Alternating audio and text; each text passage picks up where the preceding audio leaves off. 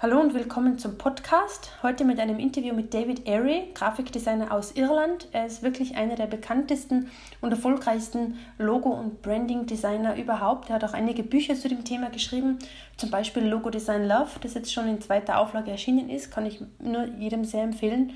Ähm, ich habe mit David gesprochen, was muss er wissen von seinen Kunden, bevor er überhaupt anfängt zu zeichnen, bevor er den ersten Sketch macht in seinem Sketchbuch, was muss er wissen von seinen Kunden, damit er wirklich ein tolles Design abliefern kann. Und ich habe für mich ähm, auch einige wertvolle Inputs mitnehmen können, auch für meinen Designalltag. Und ich glaube, das ist wirklich für alle anderen Grafikdesigner da draußen eine gute Sache. Das Interview, äh, um es original zu halten, äh, folgt jetzt in Englisch. Aber es gibt eine Übersetzung in deutscher Sprache ähm, auf meiner Website als PDF und der Link dazu steht in der Beschreibung zu diesem Podcast. Also viel Spaß mit dem Interview. Welcome to my podcast. Today I have the very big honor to talk with David Airy from Ireland, one of the most renowned and iconic brand designers and uh, logo designers, I think.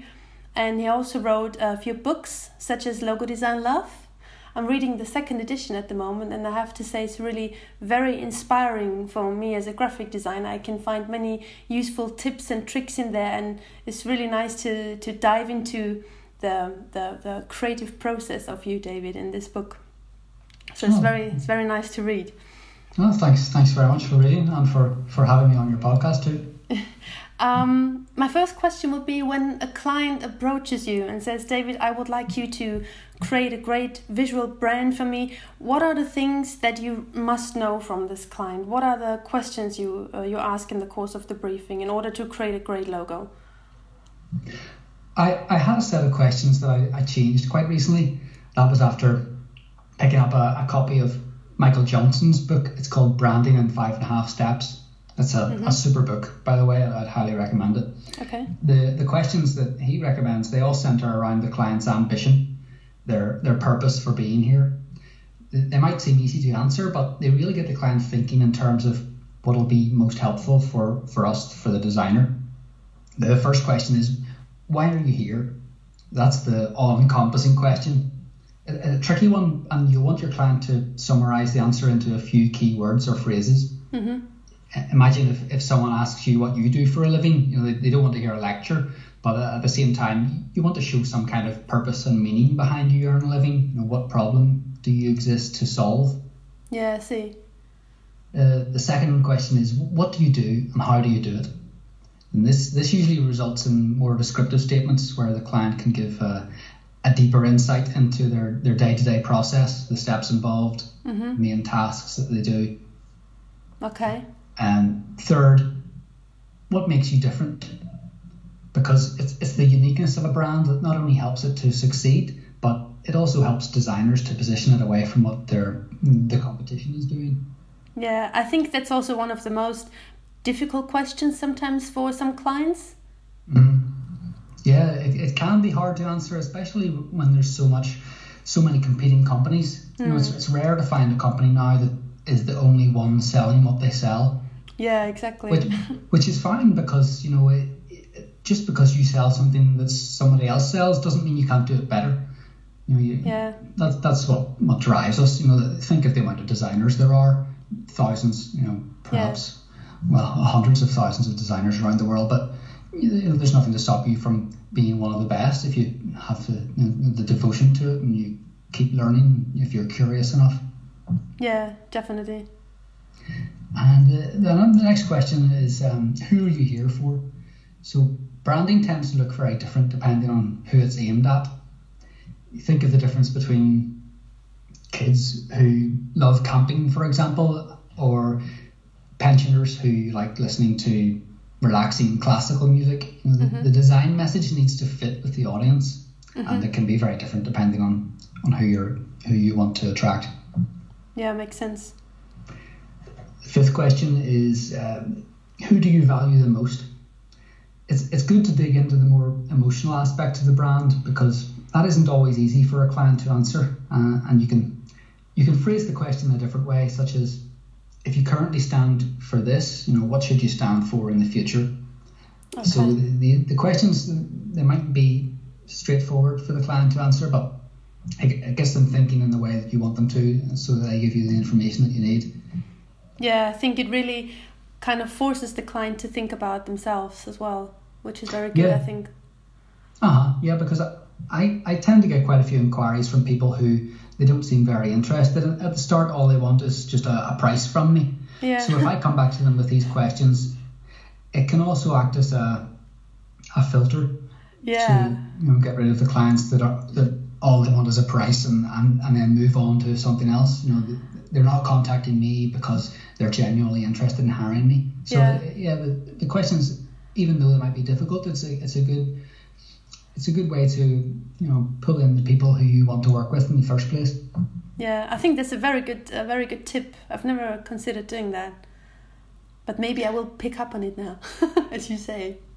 Yeah, I've been I've been trying these questions for a, a, few times now. It's only recently when I when I bought Michael Johnson's book. Okay. Um, yeah, it's so far so good. It's been working out well. Oh, but there's there's one other question. There's there's six questions in total that he, he mentions, and the sixth one is, what's your personality? And that's something that would cover the client's tone of voice, their their messaging, the the copywriting that might be used. Mm-hmm. So whether that's something that you as a designer are going to handle, or if you're working with a copywriter, mm-hmm. uh, it's it's still going to be useful. Yeah. The next question from me is when do you personally consider a design job as finished? Because I think with every creative job there is never a hundred percent end line, so to speak. It's not like bookkeeping where something is either correct or incorrect. You can basically design forever, more or less. But mm-hmm. when when do you personally think I stopped designing now. That's it. That's uh, it. Doesn't get any better than that. Yeah. Well, sometimes I think my work's done only for the client to disagree. I'm sure uh, any designer who's been in the job for a certain length of time will, will have the same experience. So uh, I'll need to push my ideas further than before. Hopefully, you know, coming up with a design that gets the client excited.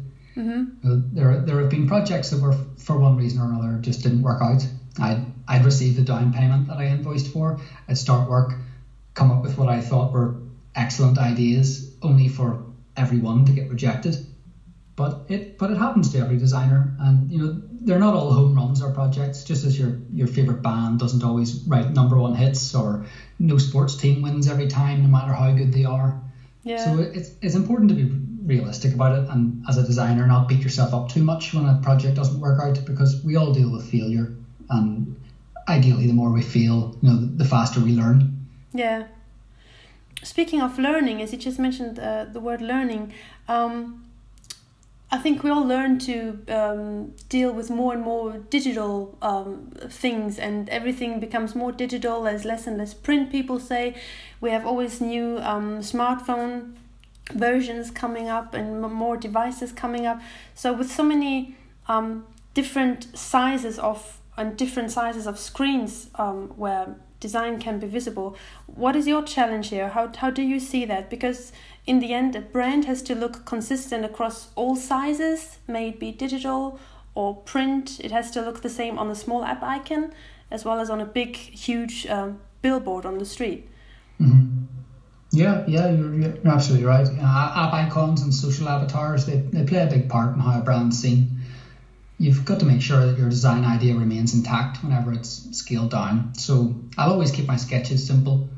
Uh, okay. That's not to say that you can't end up with a fairly detailed symbol or, or a crest because you can have a range of versions where the most detailed is to be used above a certain size. Then when the mm-hmm. dimensions or the, the canvas gets smaller, then you, you swap it for a less detailed mark. If you put each variation alongside one another in your design presentation, they all they should all share the same idea the same form. Yeah, but would you say the simpler um, a logo is, the the easier it is to use it for an app icon, let's say, or in small size? Yes, yes, definitely.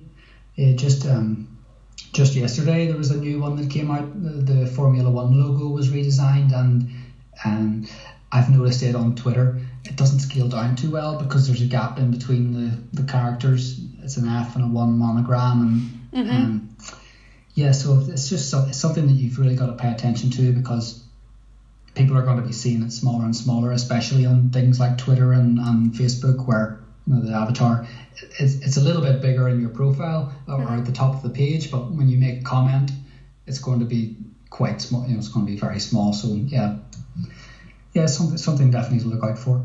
Yeah, I think this is a big challenge because everybody wants to uh, create a totally unique and outstanding logo that looks different from anything else seen before, but at the same time, it has to look outstanding on a very, very small size.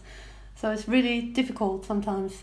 It is. It's a challenge, yeah. And you mentioned how you, the, the mark has to be distinctive, you know, something that isn't hasn't been seen before, which which is uh, well, if you if you search long enough, you're going to find something that's pretty much exactly the same as what you've created, but you can only spend so long looking, which is why the first place you should look is always at a client's competitors, always mm-hmm. within their marketplace, because if if a, a symbol is trademarked, it costs a lot of money to trademark it across a, a wide range of industries and sectors. So if you focus on the client sector, then that's generally where any trademark disputes are going to come up because you know it's it's rare when a company is going to register a trademark across multiple markets that they don't operate in. Mm-hmm. I see. I think because trademark or patents are um, are paid for um, by how do you say business sector, right? Mm-hmm. Yeah, that's a good point. Okay, well, thank you very very much, David. Uh, it was really a pleasure and a big honor for me to talk with you. Yeah, well, uh, yeah. Thanks again for considering um, talking to me today. It's been a pleasure.